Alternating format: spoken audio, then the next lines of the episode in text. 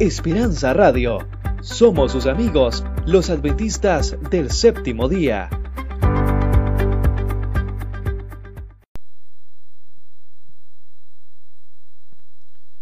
¿Cómo estamos? ¿Todo bien?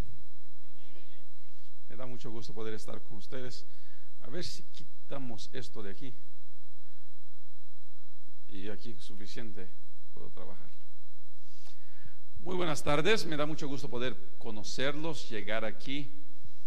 Ah, todo mundo siempre tiene una historia emocionante de cómo llega a un lugar. Yo viajo más de lo que debo viajar.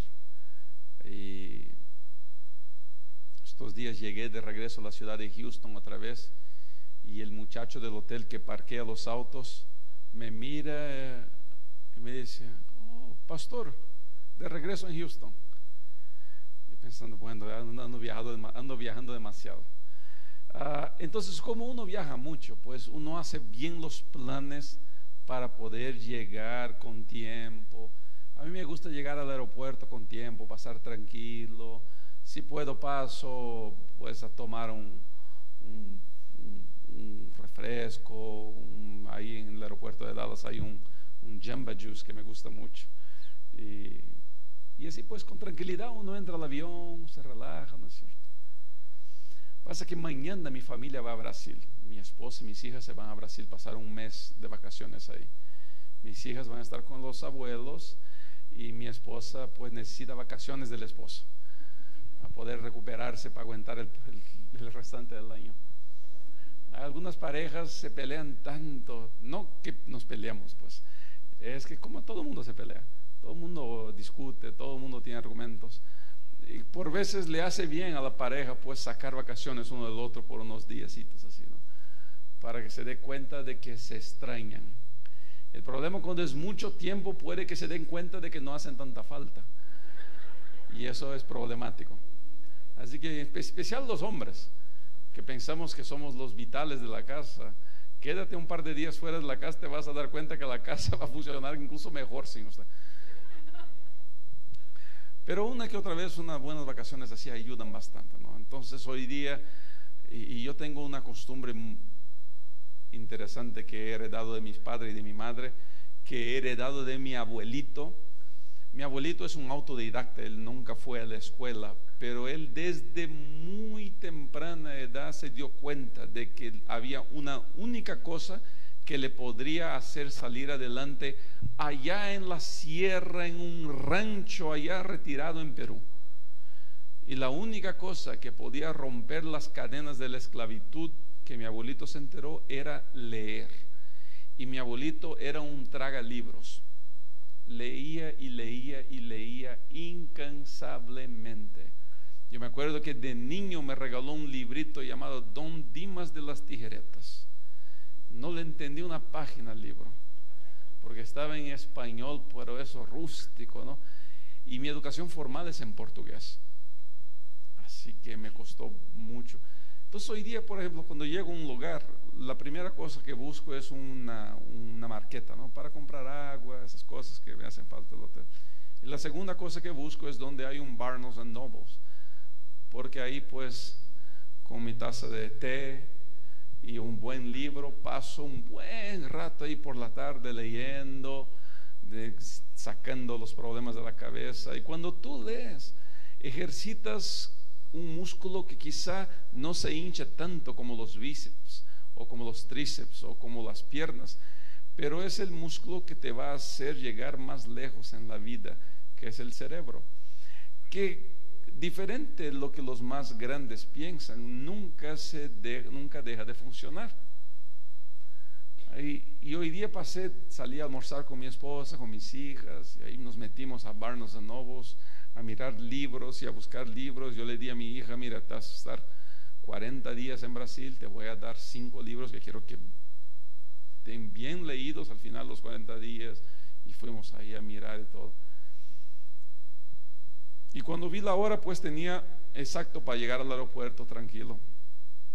Y me doy cuenta de que tenía que firmar todavía un papel de permiso para mi esposa poder sacar las hijas del país. Y tenía que notarizar eso. ¿Y a dónde estaba el bendito para notarizar todo eso? Y buscando aquí y allá. Finalmente llegué al banco y el banco, sí, aquí lo hacemos, pero tiene una línea, hay que esperar. Esperando 10 minutos que parecen 3 días de espera. Y mirando el reloj, finalmente notarizaron la cosa. Y la señorita que me atendía muy bien educada, diciendo, y Señor, ¿cómo le va su día? Y todo bien, ¿y qué plan? Y yo con ganas de ahorcar la pobre señorita. señorita, no me hable, firme ese papel, por favor. Pero pobrecita estaba haciendo bien su trabajo, ¿no es cierto? Así que llegué al aeropuerto a las justas. Cuando logré pasar seguridad, escucho en el parlante del aeropuerto, Mr. Bouillon Ruben, Mr. Bouillon Ruben, last call. Say, ok. Puerta 36, yo estaba en la puerta 22. Y no tenía los zapatos amarrados porque los había quitado. Corriendo con los zapatos desamarrados, con el cinturón colgado, jalando. Llegué ahí, la señorita ya estaba por cerrar la puerta cuando pude entrar. Y pensando, bueno, aquí estoy, ahora vamos. Y el avión se retrasa más 30 minutos en la pista. Yo pensando, bueno, mejor no me voy a nevar, Rino. Pero el, el, comandante voló bien rápido y así que Dios nos bendijo y estamos aquí para llegar. Esta semana nosotros vamos, estos días voy a estudiar con ustedes el texto que es conocido como el texto central de la palabra de Dios. Si dicen algunos comentaristas que si toda la Biblia desapareciera, si toda la Biblia desapareciera y se quedara solamente este texto, sería suficiente para entender el mensaje de salvación de Dios para el ser humano. No estoy diciendo que este es más importante que la, demás, que, que la Biblia. No estoy diciendo que lo demás de la Biblia no es importante. Estoy diciendo que si por alguna hecatombe atómica llegara a pasar de que la Biblia enterita desapareciera y se quedara solamente este texto, sería suficiente para que usted entienda que Dios lo ama a usted. ¿Y de qué texto estoy hablando? Juan 3:16, que es conocido en los escolásticos bíblicos como el mini evangelio. Todo lo que usted necesita conocer, ahí está. Si usted entiende ese texto, usted entendió cuál es el plan de la redención. Entonces, durante estos días, eh, hoy día, mañana, pasado mañana y el sábado por la mañana, nosotros nos vamos a dedicar a estudiar bien este texto de la palabra de Dios. Vamos a sacar todas las lecciones, vamos a sacar todo el jugo se pueda sacar de esto, para cuando salgamos de aquí, pues usted salga entendiendo cuál es el evangelio del Señor Jesucristo. ¿Ok? Todo lo demás en la Biblia gira alrededor de este de este texto, que dice de esta manera, porque de tal manera amó Dios al mundo, que ha dado su Hijo unigénito, para que todo aquel que en Él cree no se pierda, mas tenga que vida eterna. Muy bien, cierra sus ojos, vamos a hacer una oración y vamos a comenzar a estudiar la palabra de Dios. Padre querido, en este momento queremos comenzar a estudiar tu santa y bendita palabra. Y te pedimos en el nombre santo del Señor Jesucristo, danos sabiduría, danos inteligencia, danos conocimiento, danos corazón abierto, mente abierta para entender lo que tienes para nosotros esta tarde. Queremos salir de aquí esta tarde, Señor, seguros de que estamos bajo tu protección, bajo tu amor, bajo tu gracia, bajo tu salvación, Señor. Danos la alegría de esta noche llegar a nuestra casa y descansar tranquilos, seguros de que la salvación existe por tu gracia santa y maravillosa.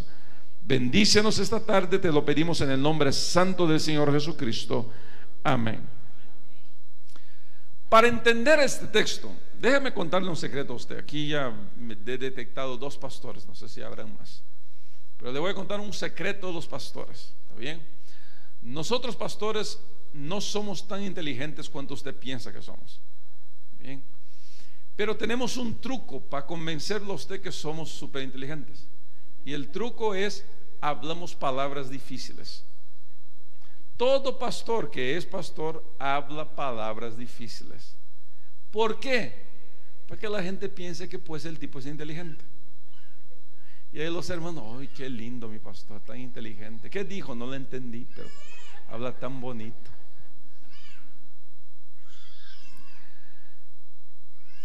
Por eso que en los sermones, en las predicaciones, por veces usted escucha un pastor diciendo así, hermanos, tenemos que estudiar el contexto de este texto.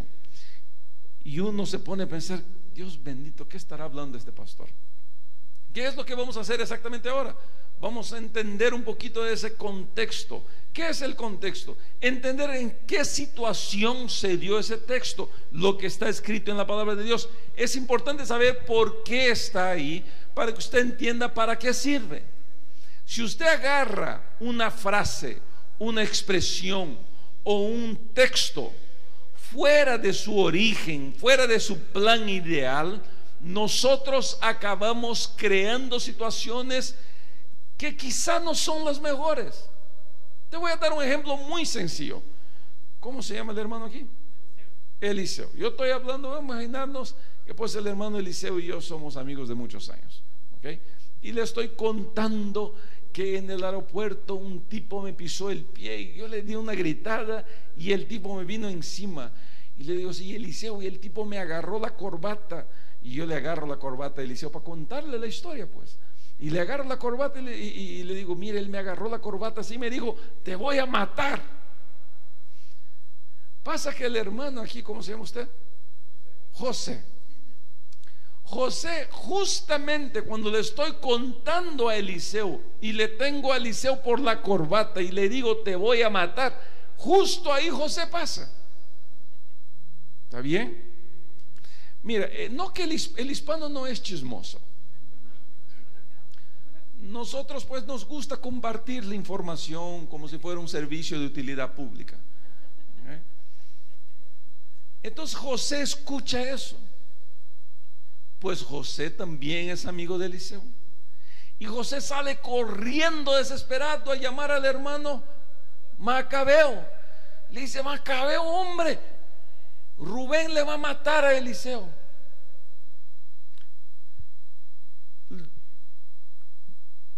Está bien lo que Eliseo escuchó. Escuchó Eliseo diciendo que Rubén va a matar a Eliseo. ¿Escuchó eso, sí o no?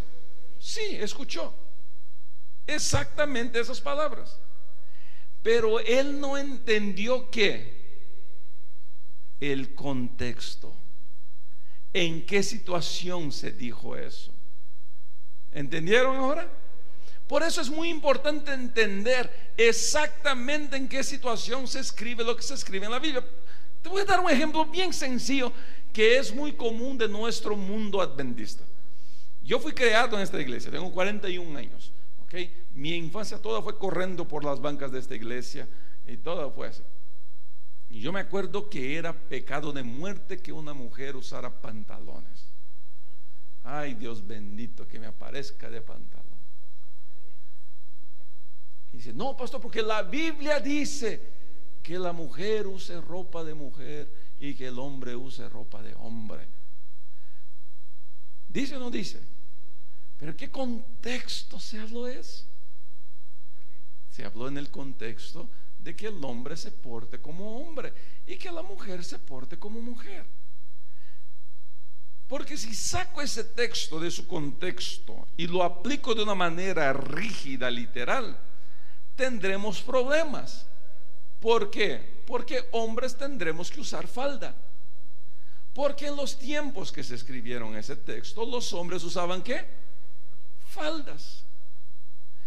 Y te garantizo que no le va a gustar a usted mirarme a mí en falda. Y las mujeres que van a tener que usar pantalones. Porque la mujer por estar sentada todo el tiempo en el piso, en los tiempos bíblicos, por encima, por abajo de las túnicas que usaban, usaban pantalones. Se da cuenta de cómo es importante entender el contexto bíblico para entender qué está diciendo. Entonces vamos aquí, vamos a hacer un, ejercicio aquí ahora. Juan 3:16. ¿Quién está hablando en Juan 3:16? A ver, ¿Quién está hablando? ¿Habla Juan o habla Jesús?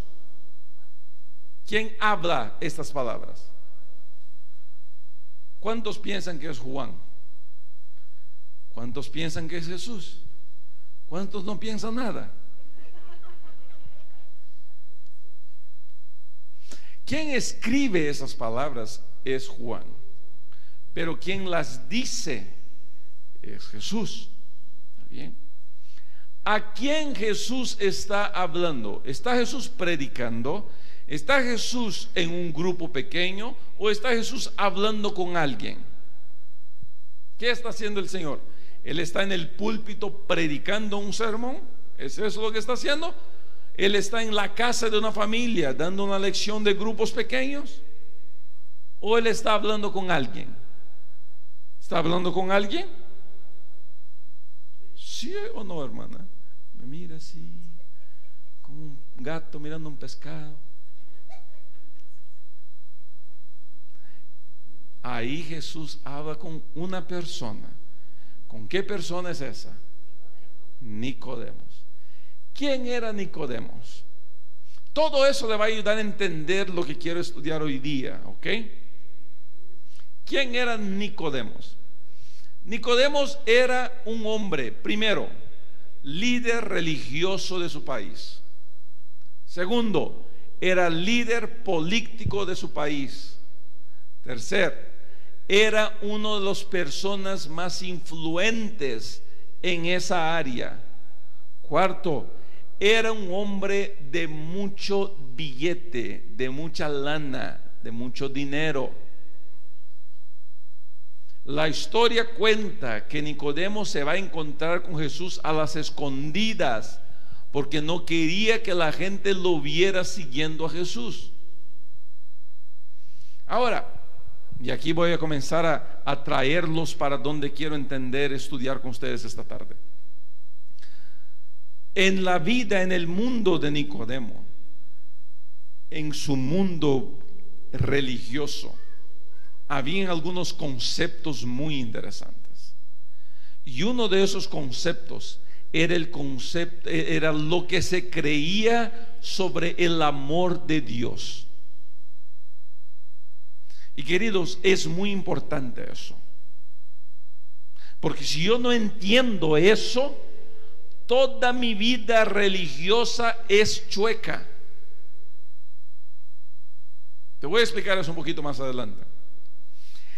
Para la, en el mundo de Nicodemos, en su mundo religioso, en su dogma de fe, el amor de Dios no era para toda la humanidad. El amor de Dios era dedicado exclusivamente a un pueblo. ¿Qué pueblo era ese? El pueblo hebreo. Usted que no está acostumbrado con el lenguaje bíblico, la Biblia se escribe adentro del contexto del pueblo hebreo, de los israelitas. Todo lo que gira alrededor de la Biblia está dentro de ese concepto. ¿Ok? Por eso en eso la Biblia habla mucho sobre el pan sin levadura. Por eso la Biblia habla mucho sobre el, comer carne de cordero. Por eso la Biblia habla mucho sobre, sobre frutas secas. Porque estaba dentro del contexto hebreo. Si la Biblia hubiera sido, si se hubiera escrito en México, pues la Biblia no hablaría de pan sin levadura, hablaría de tortilla. ¿Entiende? hablaría de guacamole, hablaría de, de, tacos. Primera vez que me fui a México. Me gusta comer en la calle cuando voy a los países. Y estoy caminando y veo una, casita que tacos de pastor, pues, pues mis tacos. Ahí voy yo por esos tacos. Por suerte llegó el pastor rápido y me dice, pastor, que unos tacos para el pastor aquí. Pues. creo que va a dar un descuento para el pastor que coma tacos. ¿eh? No, no, no, pastor. En el, en el mundo hebreo, israelita, Dios amaba al hebreo. ¿Entienden? ¿Quién no era hebreo? No tenía el amor de Dios. Eso era lo que creía esa gente. En la santa inocencia con la mejor de las buenas intenciones, ellos fueron creados creyendo de esa manera. Y más, para los del linaje de Nicodemos, ellos creían que Dios amaba no al hebreo hebreo, Dios amaba a un tipo específico de hebreo. ¿Qué era ese hebreo? Era el hebreo que se portaba bien, el hebreo que, ayunaba una vez a la semana, el hebreo que daba limosna, el hebreo que iba a las fiestas del templo, el hebreo que iba a la sinagoga, el hebreo que, que se portaba como un buen hebreo, ese hebreo, el hebreo que guardaba las leyes del sábado, el hebreo que hacía las caminadas, ese hebreo tenía el amor de Dios, los demás no. Era así que la gente creía. Entonces Jesús comienza a hablar con Nicodemo y comienza a desconstruir todo lo que él cree sobre quién es Dios. Porque cuando tú piensas que Dios solamente habla, ama a un tipo de persona, cuando tú piensas que Dios ama al que se porta bien, al que hace eso, el otro, el otro el otro, cuando uno piensa así, comienza a vivir su vida cristiana religiosa, en vez de viviendo al lado de Cristo, comienza a vivir a ver, estoy cumpliendo las, las leyes, los mandamientos. Y no solamente eso, comienza a juzgar a todo mundo. Porque nadie nunca es 100% bueno. Por eso que algunas iglesias, y ojalá no sea la realidad de esta, por eso que en muchas iglesias lo que la gente más hace es juzgar al otro. Por eso que los religiosos son conocidos por juzgar a los demás. Esta semana pasada comencé un ejercicio. Estoy leyendo dos libros simultáneamente. Leo dos capítulos de uno, dos capítulos del otro, dos capítulos. Y yo sé que algunos más puristas tradicionalistas se van a asustar con lo que voy a decir ahora. Pero me he comprado un libro de un ateo, uno de los más famosos ateos. Y al mismo tiempo me he comprado un libro del Papa Benedicto XVI para confrontar las ideas de los dos. Y es interesante ver cómo el ateo golpea y castiga a la religiosidad que se dedica no a adorar a un Dios y sí a juzgar a su prójimo. ¿Se da cuenta? El mundo de Nicodemo era juzgar a los demás. ¿Por qué? Porque el amor de Dios venía, según ellos, por lo que uno hacía por cómo se portaba, a dónde iba, por dónde había nacido. Entonces viene el Señor Jesucristo y comienza 3.16 tirándole encima de la cabeza de Nicodemos una bomba. Y la bomba dice así, Nicodemos, porque Dios de tal, porque de tal manera amó Dios a quien logra entender el impacto de ese texto ahora.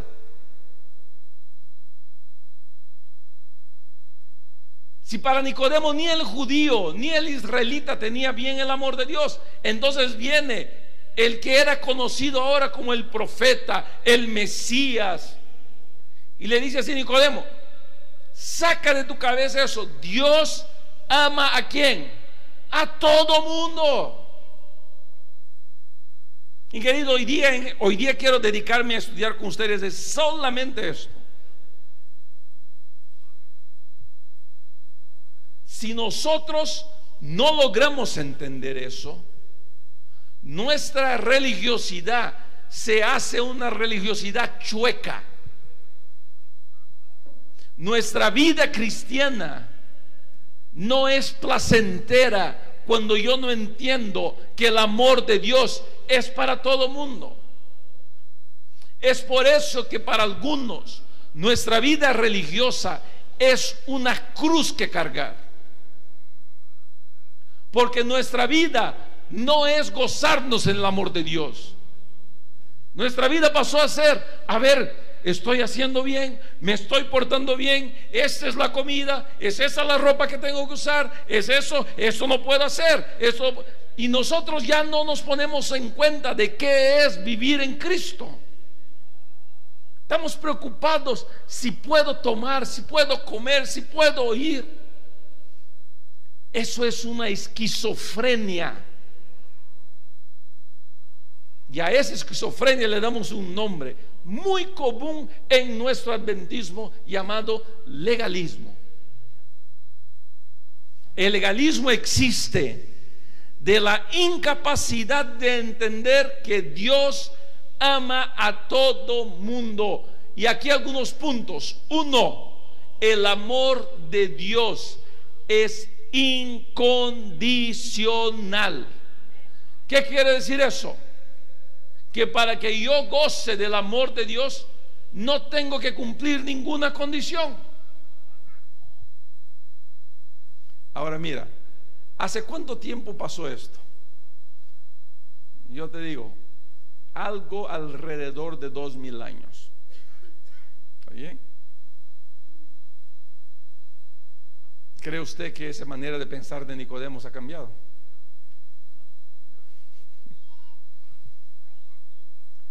Nosotros los cristianos nos gusta condenar a los judíos. Pero nosotros seguimos igualitos. No, pastor, ese, no guarda el sábado, ese, no va al cielo. Ese, ese, ese, come. Gracias, yo estoy bien, tengo aquí. Gracias, muchas gracias. Ese, pastor, ese, ese baila salsa, ese, ese no va. Pastor, ese come demasiado picante, ese no va. ¿Te das cuenta? como en nuestro contexto comenzamos a criar cláusulas a ver si el amor de Dios llega a nuestra vida. El amor de Dios es incondicional. Dios te ama a ti porque te ama a ti. No hay nada escucha bien, graba, si quieres escribirlo en tu Facebook, quieres mandarlo por Twitter, si quieres poner en tu Snapchat o quieres colgarlo en la pared o escribir en tu Biblia, hazlo. Entiende una verdad, no hay nada que usted haga o que deje de hacer que haga con que Dios lo deje de amar a usted. Pastor, pero usted no sabe quién soy. Exacto, yo no sé quién es usted. Pero he aprendido, de lo poquito que conozco, he aprendido que no hay nada que uno haga que haga con que Dios lo deje de amar. Porque si hay algo que me separa del amor de Dios, entonces la Biblia anda muy mal. Porque poquito más adelante el apóstol el apóstol Pablo habla sobre eso. Él dice, nada nos puede separar de qué? Del amor de Dios. Dios nos ama incondicionalmente. No es por lo que yo hago, no es porque me porto bien, no es porque voy a la iglesia, no es porque no traiciono a mi cónyuge, no es porque no golpeo a mis hijos, no es porque pago impuestos. El amor de Dios no es por lo que yo hago. El amor de Dios está sobre mí. No es porque no voy a la iglesia. No es porque no creo en Dios, no es porque no tomo. El amor de Dios también no existe sobre mí por las cosas que yo no hago. El amor de Dios existe sobre mí porque su esencia de Dios es amor. Primera de Juan 4:8, porque Dios, aquel que no ama, no conoce a Dios porque Dios qué es? Dios es amor. Es porque yo no logro entender ese concepto del amor que nosotros comenzamos a crear situaciones a ver si Dios me ama. Es por eso que en muchas iglesias la gente comienza en vez de crear puentes, crear barreras. Pastor, ¿por qué la gente no? Yo invito a mis amigos a venir a la iglesia, ellos no vienen. ¿Por qué? Porque nadie, a nadie le gusta entrar a un lugar y la gente decirle, tan mal lo que haces, tienes que cambiar tu vida o no vas al cielo.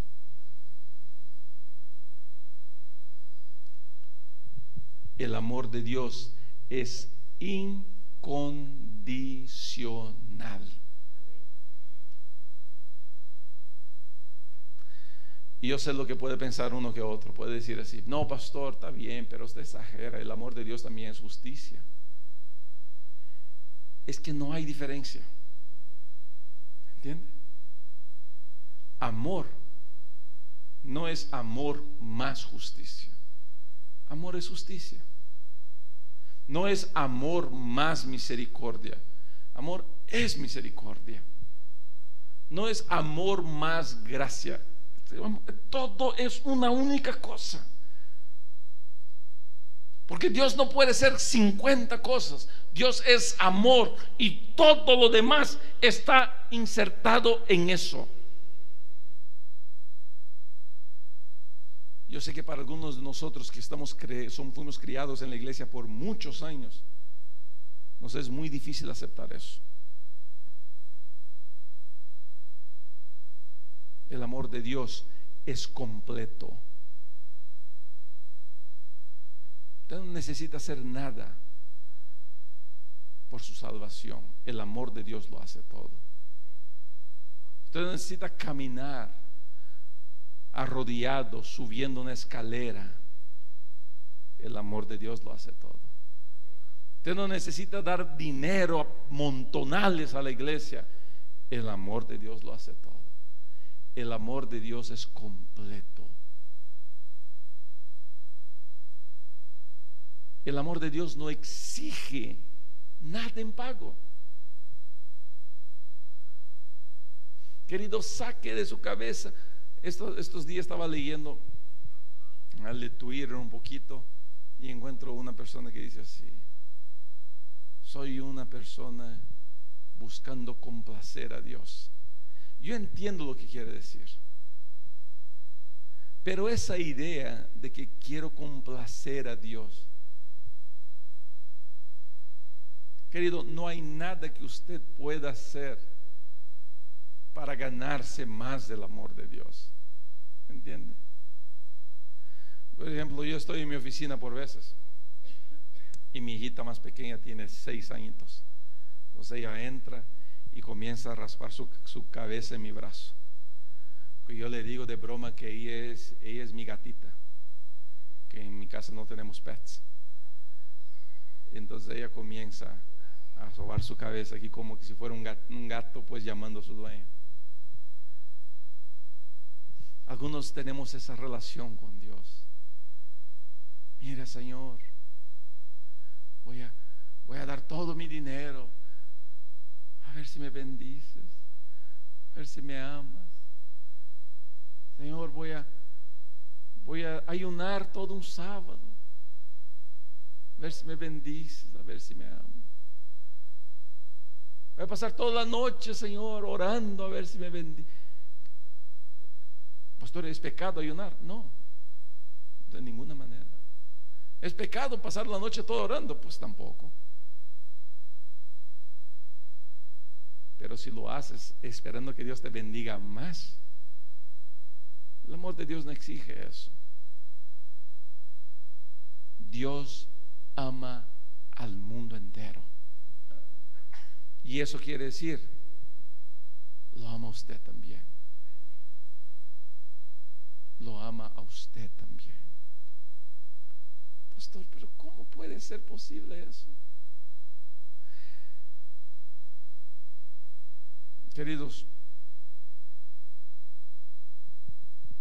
yo he dejado de intentar, he dejado de intentar de entender el amor de Dios,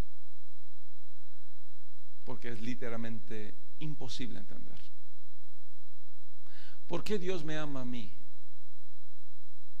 Yo no sé. ¿Qué puedo hacer para ganarme el amor de Dios? Pues nada. Pues no tiene que haber algo. Pues no hay nada. Es que nosotros vivimos en un mundo que para tener algo hay que sacrificarse. ¿No es cierto eso? Hoy día estaba con mi esposa ahí, fuimos al banco a sacar dinero que habíamos juntado para pues su viaje de ellas. Uno quiere hacer alguna cosa, pues sacrificio, ¿no es cierto? Comprar una casa, sacrificio. Tener mejor trabajo, sacrificio. Sacar buenos grados en la escuela, pues sacrificio. Ir a una buena universidad, pues hay que matarse sacrificado. Entonces viene uno y le dice que lo de más increíble que puede existir, que es el amor de Dios, pues no hay que hacer nada. Es imposible aceptarlo. Es por eso que es tan importante aprender a descansar en las promesas de Dios. Puede que una madre se olvide de su hijo, pero yo el Señor me voy a olvidar de ti nunca. Aunque pongas tu cama, me gusta cuando el salmista habla, aunque ponga mi cama en la profundidad del infierno, allá me va a encontrar el Señor. Querido, el amor de Dios va donde tú vas, te encuentra donde estás. Estás metido en el peor de los antros, ahí va el Señor. Estás metido en el peor de los prostíbulos, allá va el Señor. Estás sentado en la banca de una iglesia, allá va el Señor. Donde quiera que estés, el amor de Dios te va a alcanzar. Pastor, ¿qué tengo que hacer? Lo único que puedes, lo único que debes, lo único que, que te cabe a ti hacer, es por fin aceptar ese amor. Decir, Señor, pues yo lo acepto. No lo entiendo, no sé cómo funciona, pero hoy día yo lo acepto. Y cuando yo acepto el amor de Dios, el amor de Dios en mí hace todo lo que yo no puedo hacer. Solo el poder de amor, solo el poder del amor puede cambiar una persona. Solo el poder del amor puede arrancar el drogadicto de las drogas. Solamente el poder del amor puede hacer con que un esposo regrese a la casa. Solamente el poder del amor puede hacer que dos personas que ya no se hablan a años se sienten para hablar una vez más. Solamente el poder del amor puede hacer que un hijo violado por su padre, una hija violada por su padre, por su tío, por alguien, pueda volver y abrazar a esa persona y decir, yo te perdono. Querido, esta noche yo te invito en el nombre santo del Señor Jesucristo a probar el amor de Dios. Es lo que te va a dar paz al corazón. Es lo que te va a ayudar a levantarte mañana para ir a batallar la vida. Es lo que te va a sostener cuando todo se te falle el amor de Dios ahí a tu lado estará. El amor de Dios hace por nosotros cosas increíbles. Nos lleva por caminos que nunca imaginamos. Nos alcanza en los peores lugares donde uno se puede imaginar. Ahí está el amor de Dios.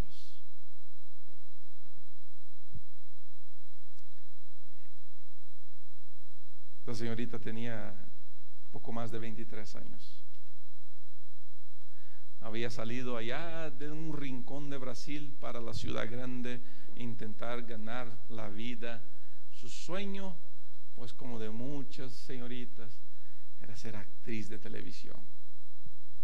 En Brasil las televisiones, las novelas son muy famosas.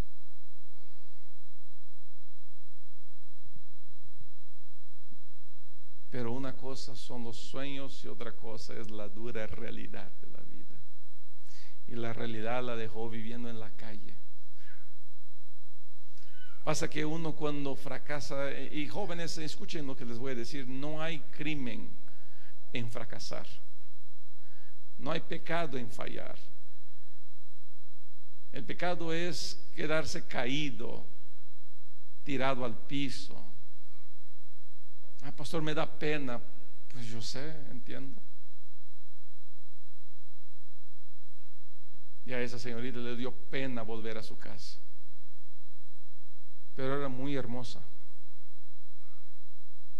Y pronto alguien se le ofreció un trabajo. Y fue ganar la vida como prostituta. Había ahí en Brasil, en algunos lugares hay, aunque no es permitido, hay muchos lugares, muchos prostíbulos. Y él trabajaba en uno de esos prostíbulos. Un día, una madrugada, salió de una recámara que había estado con un hombre. Se sentía sucia, asquerosa tenía asco de lo que era, tenía ganas de vomitar, tenía ganas de llorar, de gritar. Se sentó en el pasillo ahí, donde los hombres esperaban, y era bien tarde de la madrugada, ya casi no había más gente ahí, ella sentada pensando, Dios mío, ¿dónde estoy? Y moviendo las revistas ahí, Mi querido, el amor de Dios obra de maneras increíbles. Moviendo las revistas ahí encontró un libro llamado Conocer a Jesús es todo. ¿Qué hacía un libro de mi padre en ese antro? Pues, ¿qué va a saber uno? Pero ahí estaba un libro con el mensaje de la gracia maravillosa del Señor. Esa señorita agarró ese libro leyó ese libro. Cuando salió el sol, ella se metió en una de esas recámaras solitas, cerró la puerta. Arrodillada en un antro de pecado, levantó su voz diciendo, Señor, por tu amor, sálvame. Y nunca una oración como esa quedará sin respuesta. Ella salió de ahí, buscó a una tía, la tía la recibió, comenzó a batallar la vida, luchar, buscó la iglesia, se encontró con Cristo, aceptó el amor de Dios y el amor de Dios hizo en ella toda una transformación. Cosas que solamente el amor de Dios puede hacer, rescatar, restaurar y purificar. Esta noche yo te invito a aceptar ese amor que transformó la vida de una joven hundida en lo peor de lo peor. Ese amor es la persona maravillosa del Señor Jesucristo. Esta noche yo te invito a decir, Señor, yo acepto tu amor en mi vida acepto que me limpies, acepto que me transformes, acepto que hagas en mí todo lo que tú sientes, entiendes que debe ser hecho en mi vida. Y vas a ver que Dios te va a bendecir y te va a prosperar. ¿Cuántos esta noche quisiéramos decir, yo acepto el amor del Señor Jesucristo en mi vida? ¿Puedo pedir que levantes bien alto tu mano? Permíteme orar por ti. Padre querido, levantar nuestras manos. Te decimos de todo nuestro corazón que aceptamos tu amor en nuestra vida. Oh Dios poderoso, entra en nosotros, límpianos, transfórmanos. Gracias por ese amor maravilloso. Gracias porque todo, por todo lo que haces en nuestra vida. Te lo pedimos en el nombre santo y maravilloso del Señor Jesucristo. Amén. El Señor los bendiga a ustedes. Mañana nos encontramos una vez más aquí.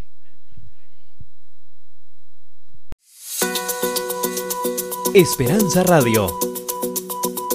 www.esperanzaradiolv.com